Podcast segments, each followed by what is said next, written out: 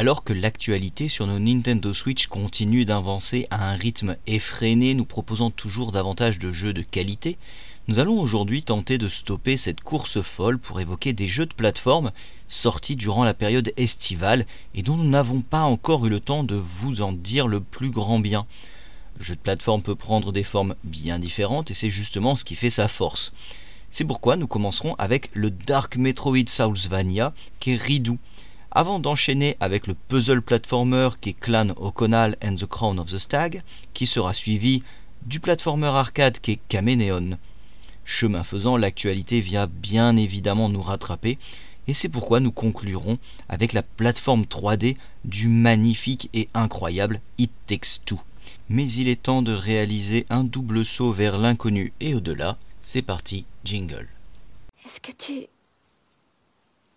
Est-ce que tu te souviens de moi?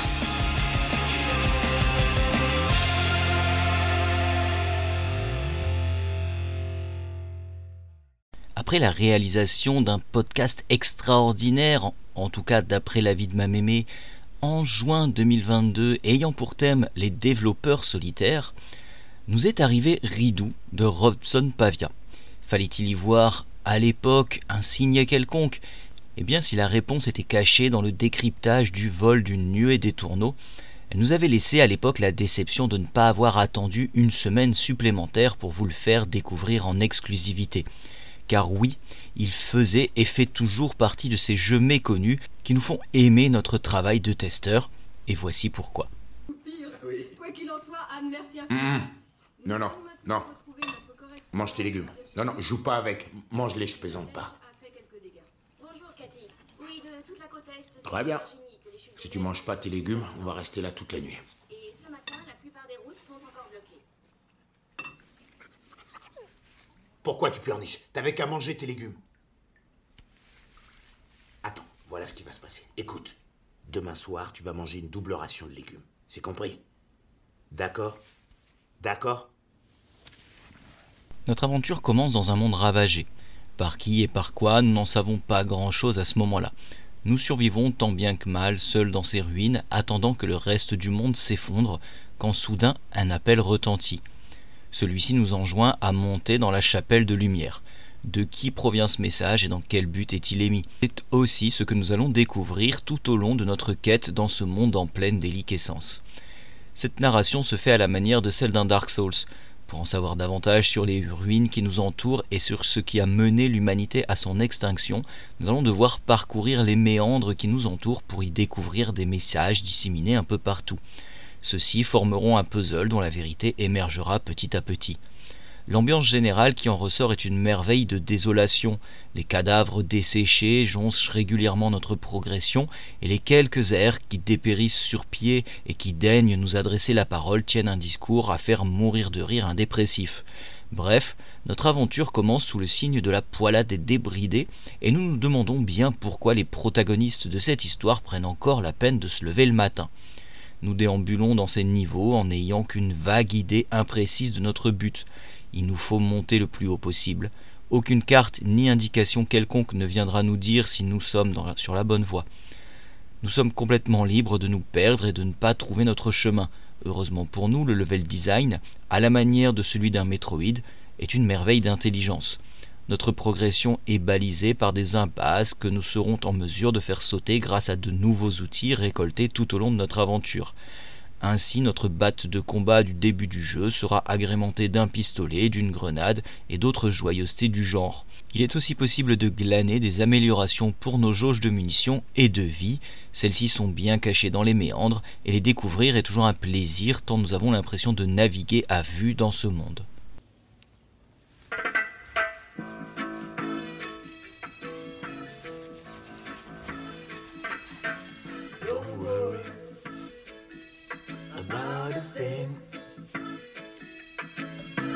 Cause every little thing gonna be alright.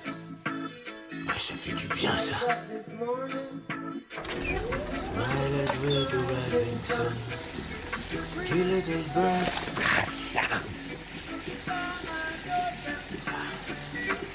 Singing sweet songs.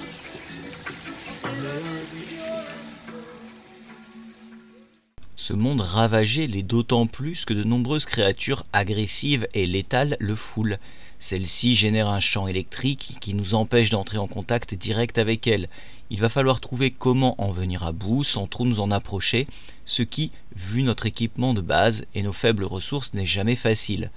Heureusement, après quelques coups bien portés, ils sont étourdis et perdent cette faculté. De même, le fait de nous lancer de trop nombreuses attaques leur fait perdre trop d'énergie qu'il leur faut alors récupérer, nous laissant les mains libres pour en venir à bout.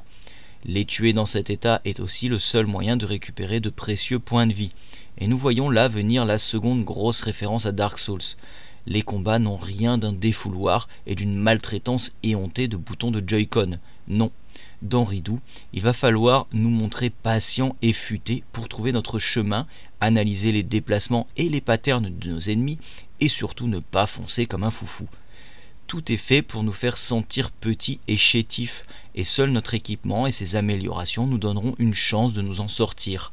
Mention spéciale pour les monstres invisibles d'ailleurs, dont seul le râle nous préviendra de leur présence, tout en permettant à notre cœur de s'emballer tel celui d'un adolescent prépubère devant sa voisine de classe. Que ce soit en termes de vitesse, d'exécution ou de portée, rien n'est fait pour nous aider. Notre arme de base est lente à entrer en action et nous devons en tenir compte. Il faut terminer une action sans pouvoir l'annuler par une roulade d'esquive et nos munitions sont comptées peu importe le moment, le lieu et l'ennemi qui nous fait face, jamais nous n'avons cette sensation de toute puissance qu'offrent d'autres Metroidvania.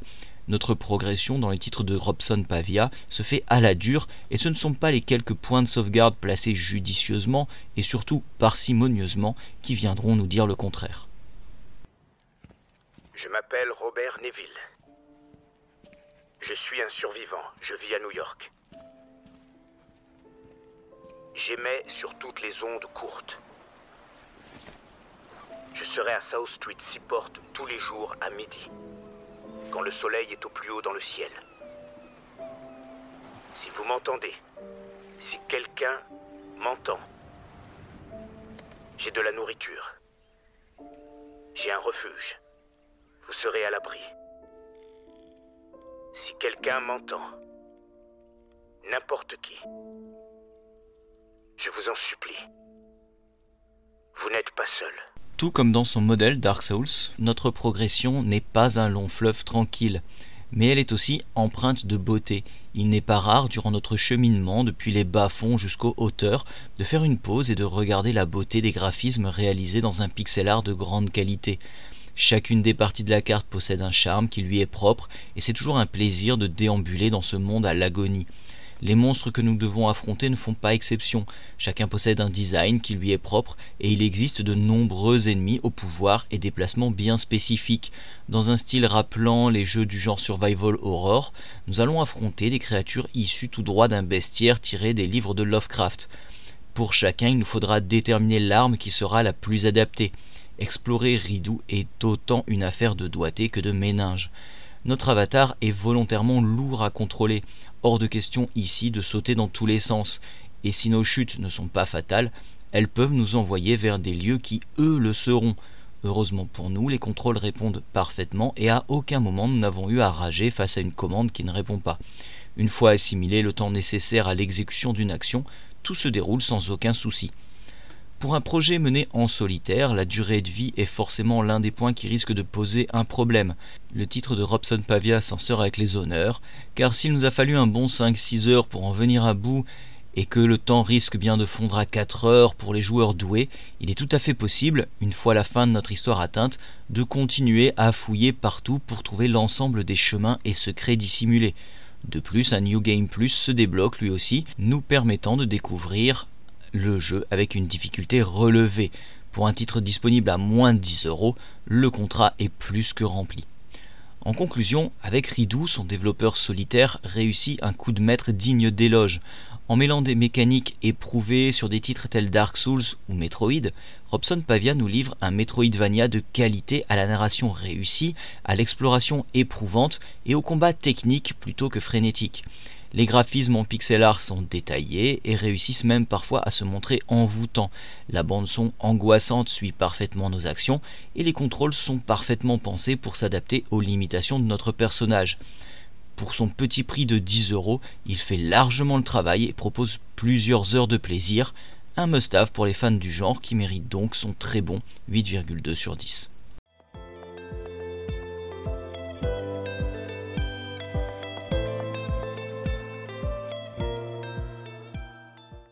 La Saint-Patrick, c'est comme la tarte au flanc, ça ne dure jamais assez longtemps. Heureusement, pour compenser cette injustice flagrante, les développeurs canadiens de chez HitGrab nous proposent aujourd'hui leur dernier titre, Clan O'Connell and the Crown of the Stag. Un jeu aux multiples influences et que celle-ci soit celtique ou vidéoludique, le résultat est un puzzle platformer de qualité que nous allons tenter de vous faire découvrir dans les quelques minutes qui suivent.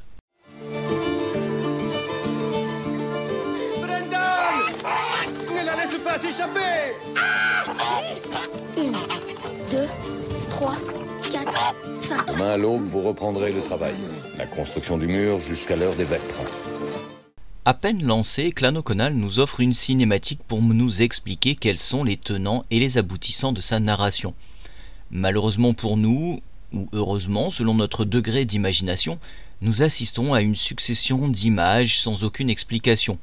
Nous comprenons facilement que la guerre règne entre deux peuples, celui des fées et des humains sans doute, mais à la suite d'une bataille dont le sang de trop de ses protagonistes ruisselait encore sur les collines de ce royaume, les dirigeants de ces deux peuples décidèrent de stopper là le combat et de faire la paix. Bon, encore une fois, si la prochaine fois ils pouvaient y penser avant d'envoyer leurs citoyens respectifs se faire trouer la peau, ce pourrait être avantageux pour tout le monde. Et qui sommes-nous pour juger? Et puis nous avons prévenu, aucun texte ne nous explique quoi que ce soit, alors forcément nous brodons un peu sur cette cinématique. Donc, pour sceller cette amitié naissance, ils forgent ensemble la couronne du cerf. Celle-ci devient le symbole de l'unité entre ces deux peuples. Les années passent sereinement, mais, car oui il y a un mais, sinon le jeu serait déjà fini, mais un être maléfique donc n'est pas en osmose avec tout cela. Un tour sur la fiche du jeu, nous apprenons que ce vil personnage n'est autre que la reine des démons, la fameuse Kaoranak. Pour augmenter son propre pouvoir, elle lance une révolte avec ses hordes démoniaques contre le roi des humains, notre propre père. Celui-ci, voyant sa vie mise sérieusement en danger, se retrouve rapidement dans un cristal de stase pour son propre bien, et aussi pour ajouter un obstacle entre la reine démoniaque et la couronne, nous laissant ainsi le temps d'intervenir pour mettre un terme à cette tentative de putsch. Qui sommes-nous? Les trois enfants du roi, voyons. Une archère, clackshot, maîtrise du tir en suspension et autres acrobaties, un maître épéiste, kill canon, adepte du découpage en fines tranches de ses ennemis, et enfin Aguiche, la brute capable de déblayer les passages souvent bloqués. Une fratrie unie et soudée par un but commun, sauver notre géniteur et la contrée d'Hibernia. Voilà, c'est fini pour l'histoire. Alors oui, celle-ci ne casse pas trois pattes à un canard irlandais, et elle manque cruellement d'un narrateur, laissant présager d'un manque de moyens important. Heureusement pour nous, la suite est bien plus intéressante. Bâtir des murs, c'est bien joli, mais le monde a besoin de livres pour garder l'espoir. Frère, souhaitez la bienvenue à l'un des plus grands enlumineurs de notre temps. On dit que sa calligraphie illumine les pages, comme si chaque lettre était faite de lumière. Une fois le premier niveau lancé, nous découvrons un gameplay aux influences doubles. Notre avatar est l'épéiste du groupe. Il nous permet de nous familiariser avec les commandes. Se déplacer, esquiver, frapper, puis enchaîner avec une attaque spéciale ou un combo se font de matière parfaitement naturelle. De plus, la position de la caméra nous rappelle vraiment les heures passées en compagnie du luchador sur Guacamele. Les combats ont un côté frénétique, plaisant, tout en restant technique. Nous découvrons très vite aussi la capacité de nos trois frères et sœurs de prendre la place active en un appui unique sur les touches R ou L. Il nous est alors possible de choisir le combattant le plus adapté aux ennemis qui nous font face. Un volatile difficile à atteindre, facile, Clackshock va s'en occuper avec son arc. Une brute épaisse cachée derrière un bouclier, pouf, Aguiche et sa force pure en feront rapidement des allumettes un lanceur de projectiles, c'est au tour de Kill Cannon et de son bouclier de s'illustrer pour effectuer un retour à l'envoyeur fatal. Il nous faudra donc maîtriser parfaitement les atouts de nos combattants et savoir les invoquer au bon moment pour détruire notre cible tout en gérant l'ensemble des autres monstres présents. Leur nombre diminuera ainsi petit à petit jusqu'à ce que la sortie de l'arène se débloque. le résultat est extrêmement agréable à prendre en main et le changement immédiat de protagoniste est très simple à effectuer, nous offrant des combats techniques et précis. Mais c'est qu'une des trois phases de gameplay qu'il va nous falloir maîtriser pour sauver Hibernia. Très rapidement, nous débloquerons des capacités spéciales pour nos héros. Ainsi, Killcanon pourra effectuer des dashs et exploser ce qui lui fait face, lui permettant ainsi de s'ouvrir des passages.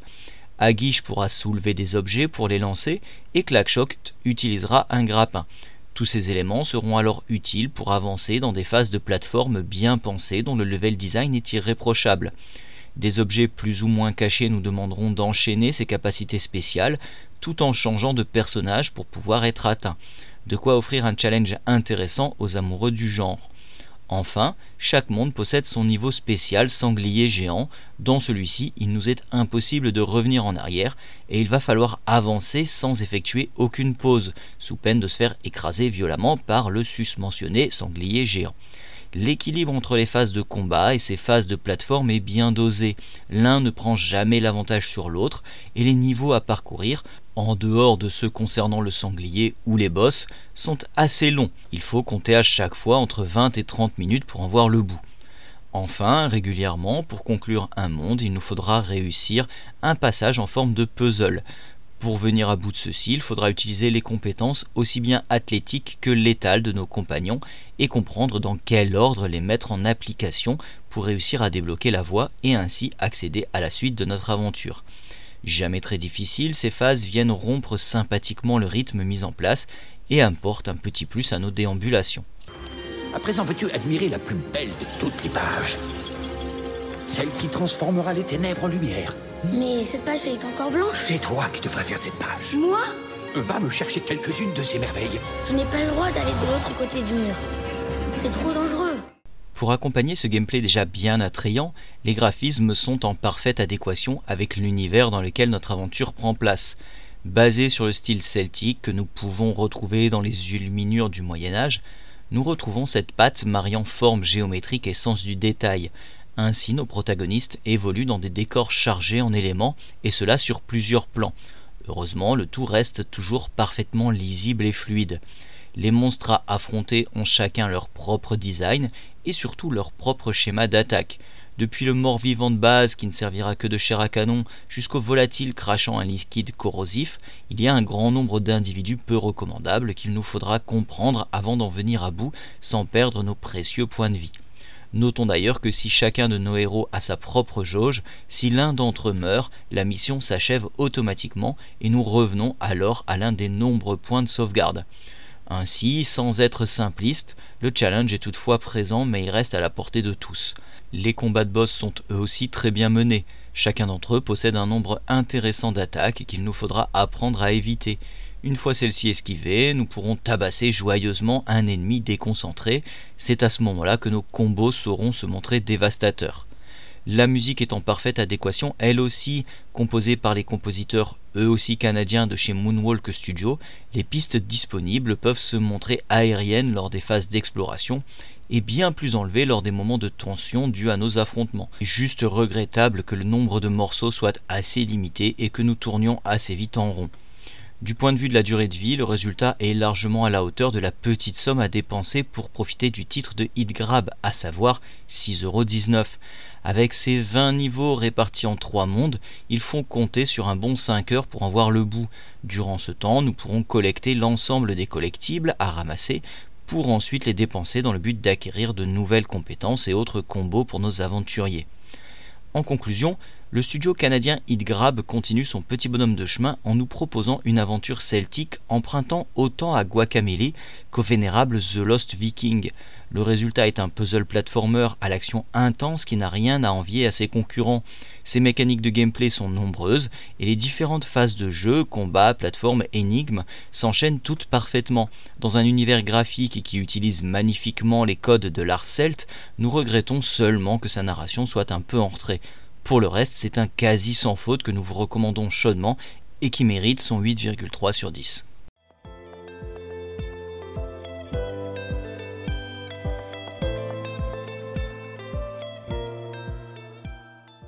qu'est-ce qu'une console de jeux vidéo? Pour toutes les machines qui ne pouvaient que s'utiliser connectées à un téléviseur, la réponse semble évidente. Faire tourner des logiciels qui vont nous divertir sur une période de temps relativement conséquente.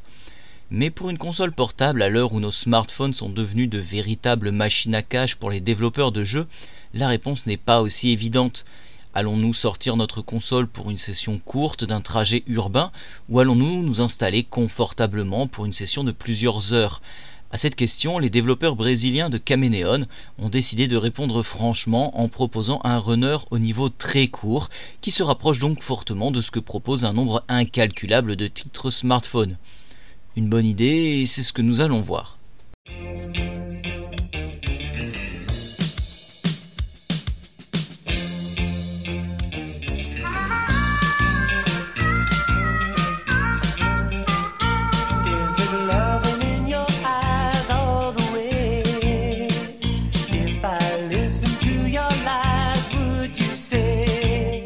L'heure est grave. En effet, le prologue de Caménéon nous apprend que l'être humain est capable de voyager loin dans l'espace et que pour communiquer, il a mis au point un système basé sur le cyberespace. Malheureusement, un virus a été implanté dans celui-ci pour nuire à cette expansion.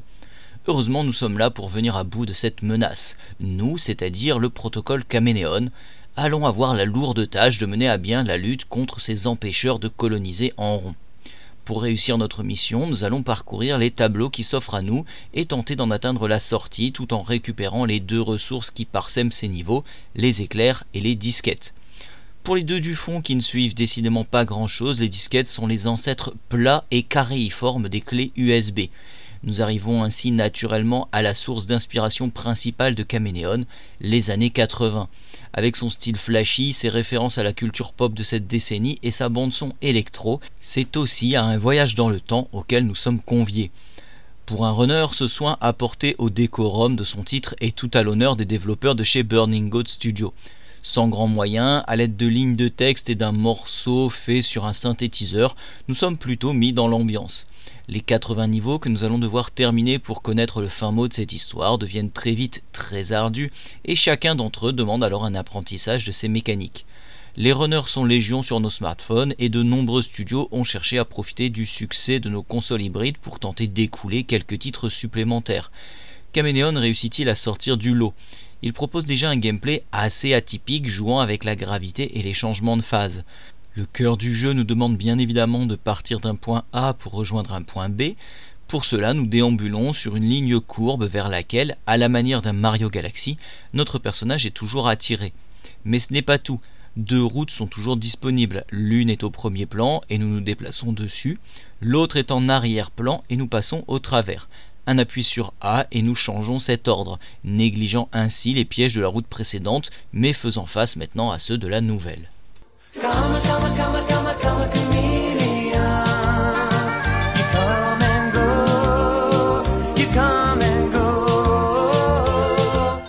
le cœur du gameplay est donc basé sur ces deux mécaniques, la gravité et les changements de phase. L'idée est originale et le level design des niveaux est de grande qualité. Les 80 niveaux renouvellent constamment le challenge auquel nous sommes confrontés et il faut sans cesse nous réapproprier le cheminement nécessaire mais tout n'est pas rose dans la prise en main qui en résulte, notamment concernant les sauts. Si ceux sur des lignes plates, peu importe leur orientation, sont simples et efficaces, ceux sur des lignes courbes sont bien plus difficiles à manier et il arrive très souvent que notre personnage ne réagisse pas comme nous l'entendions lors de ces passages, nous obligeant à modifier notre approche. Réussir un 100% sur chacun des tableaux est un vrai challenge qui ravira les amateurs du genre. Mettre les mains sur l'ensemble des éclairs disséminés en réussissant à explorer les moindres recoins est un exploit en soi, tant les tracés peuvent se montrer retors. Il en va de même bien sûr avec la disquette qui demande le plus souvent une habileté et une précision dans le saut très pointu. Heureusement pour le commun des mortels, il n'est pas nécessaire de réussir cet objectif pour avancer dans les niveaux. Si les arrière-plans et la bande-son sont représentatifs de cette culture vidéoludique des années 80 avec des tracés en 3D filaires et des couleurs venant d'un catalogue de néons flashy nous faisant voyager très loin dans nos souvenirs, les sprites sont nettement moins réussis. Ceux-ci, tout en pixels, sont assez grossiers et n'ont plus rien à voir avec le reste de notre histoire. Ils semblent tirés d'une bibliothèque gratuite de ressources et font vraiment tâche avec le reste. De même, les quatre biomes que nous allons traverser, soit 4 fois 20 niveaux, ne varient que par leur couleur prédominante. Nous déambulons dans les mêmes décors dont seule la couleur principale a été modifiée. C'est bien dommage car le potentiel de la narration mise en place aurait permis bien plus de folie et de diversité. Mais pour 4 euros, et à condition de se contenter de sessions courtes, la durée de vie et le challenge sont vraiment conséquents.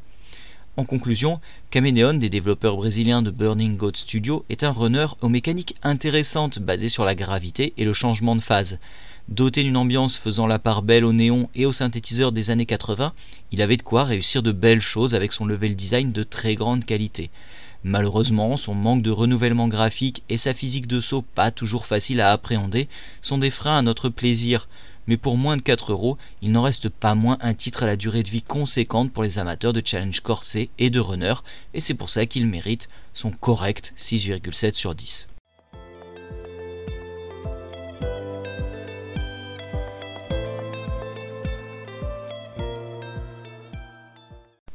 Parce que cette année énormissime de la Switch en termes de sortie semble ne pas avoir de fin, c'est au tour d'It Takes unanimement élu meilleur jeu de l'année 2021, de débarquer sur nos consoles hybrides préférées. Reste-t-il des choses à ajouter sur ce jeu qui mérite tant d'éloges que ça en devient indécent? Est-il toujours aussi bon de partager cette aventure sur nos Switch? Beaucoup de questions nous allons bien évidemment en donner des réponses éclairées. Putain, qu'est-ce que tu fous ici? T'as failli te faire tuer, mon pote. Ah bon? Moi, je dirais plutôt que c'est l'inverse. je vois pas ce que tu veux dire. J'appuie sur la détente et ta gorge va s'accrocher au mur derrière. Non, t'appuies sur la détente et je te fais exploser en deux. T'imagines le tableau? Là, mon vieux, tu te gourres vachement. Tu me toucheras jamais avec ce flingue. Pas avec celui-ci? Avec celui-là. Commençons par évoquer ce qui fait Dit Takes Two un immanquable. Il y a tout d'abord sa narration. Celle-ci nous entraîne dans la vie de May et Cody, des adultes dont le couple est en pleine bérésina et qui a décidé de divorcer. La plus malheureuse de cette situation est Rose, leur fille âgée d'une petite dizaine d'années. Dans une telle situation, ces larmes sont bien compréhensibles, et lorsqu'elles finissent par tomber sur deux poupées, il ne faut pas s'étonner que celles-ci prennent vie et que l'esprit de ses parents, à l'insu de Rose, finisse par s'y réfugier. Commence alors un périple qui va mener ces deux poupées à retrouver leur corps, tout en comprenant les raisons qui ont fait que leur relation s'est délitée petit à petit. Si les sujets abordés que sont la parentalité ou la vie de couple sont loin d'être légers, le ton de la narration est tout autre.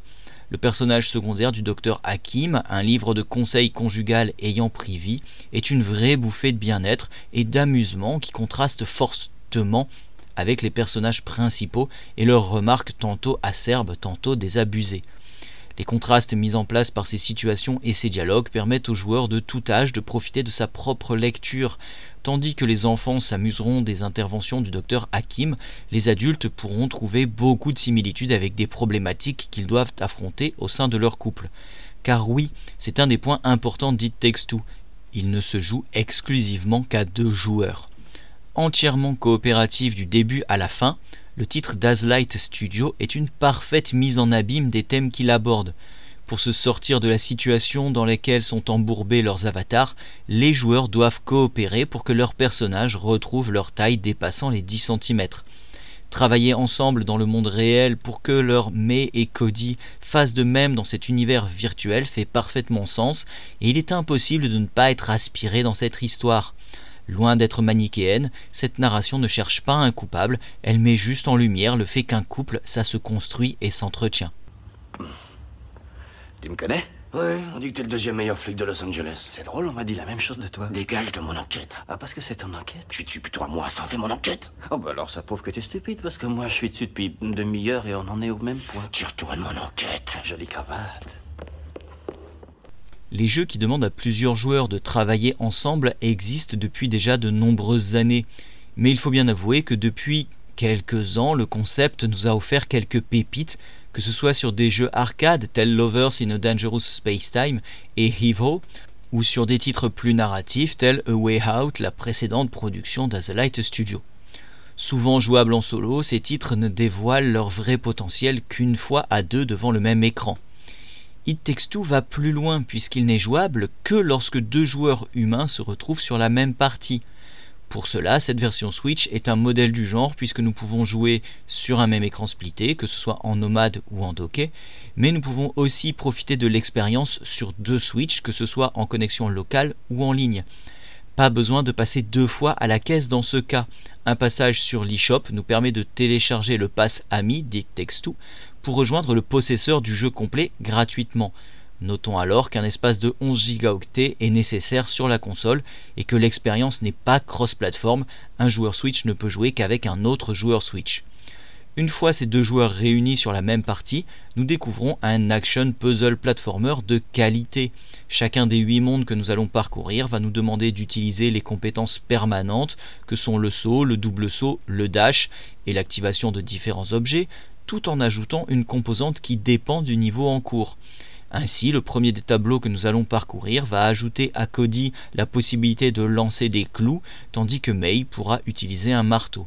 Dès le second niveau, oubliez les clous et le marteau, ce sont deux nouvelles mécaniques qui les remplaceront. Le gameplay est sans cesse renouvelé, la sensation de tourner en rond n'est jamais présente. Nous apprenons à maîtriser ces nouvelles mécaniques petit à petit avant de devoir les utiliser au plus haut de leur potentiel dans un combat de boss toujours énorme pour ensuite découvrir de nouvelles compétences et recommencer ce cycle. L'autre point fort est que ces mécaniques, souvent différentes pour Cody et May, se complètent logiquement et demandent toujours à nos deux avatars de travailler ensemble pour progresser.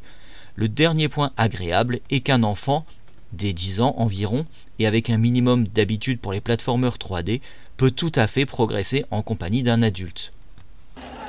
Je pense pas que la réhabilitation marche ici, toi. Oh, ce sont des incompris en réalité.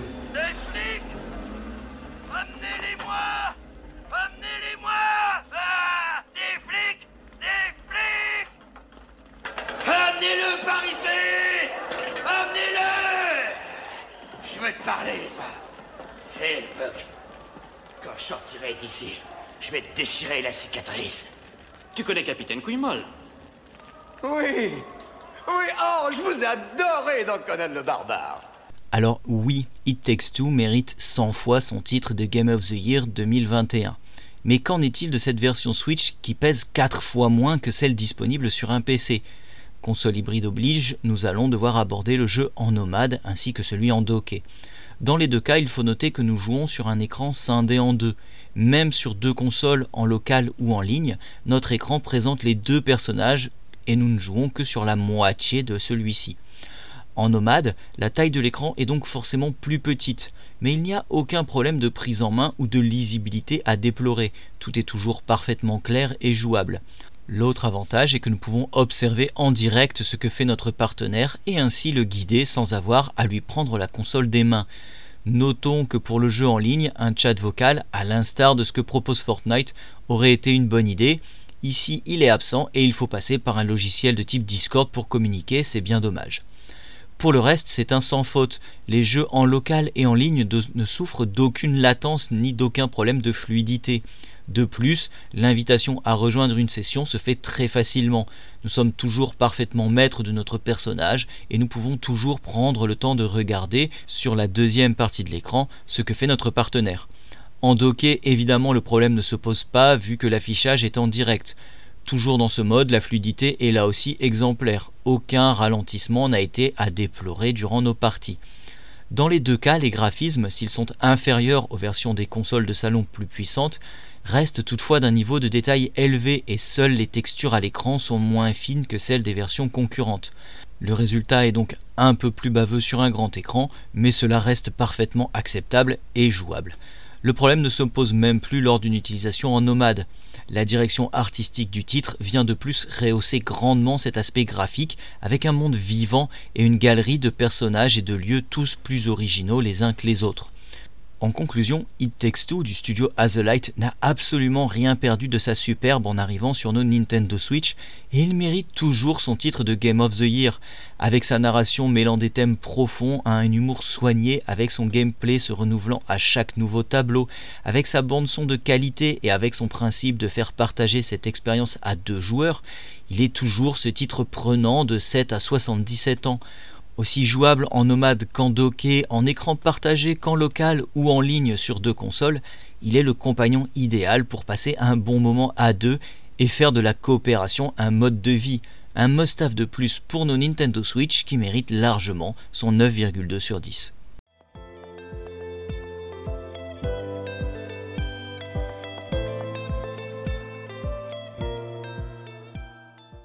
Après ce finish époustouflant, que dire de plus sur le genre du platformer? Bien rien d'autre que le plus étonnant avec lui, c'est que malgré une vitalité intacte, il fait partie de notre quotidien depuis l'aube des âges vidéoludiques. Rendez-vous compte si certains sont nés avec l'un des épisodes de Super Mario entre les mains, il ne faut pas oublier que les plus anciens ont commencé sur des machines aujourd'hui oubliées, telles Space Panic ou Donkey Kong sur borne d'arcade, telles Pitfall sur un Atari 2600 ou encore Prince of Persia sur un ordinateur. Et pourtant, malgré son âge qui sent l'usure des genoux, le platformer ne cesse de se réinventer, adoptant de nouveaux codes et de nouvelles mécaniques pour rester cet éternel ami avec qui nous pouvons passer tant de temps sans le voir défiler. Alors n'hésitez pas, que vous soyez du genre Metroidvania avec Ridou, ou plutôt puzzle avec Clan O'Connell and the Crown of the Stag, que vous aimiez les sensations arcade avec Caménéon, ou que vous cherchiez à partager une expérience à deux avec It Takes Two, l'essentiel c'est de prendre du plaisir, alors amusez-vous bien, et à la semaine prochaine.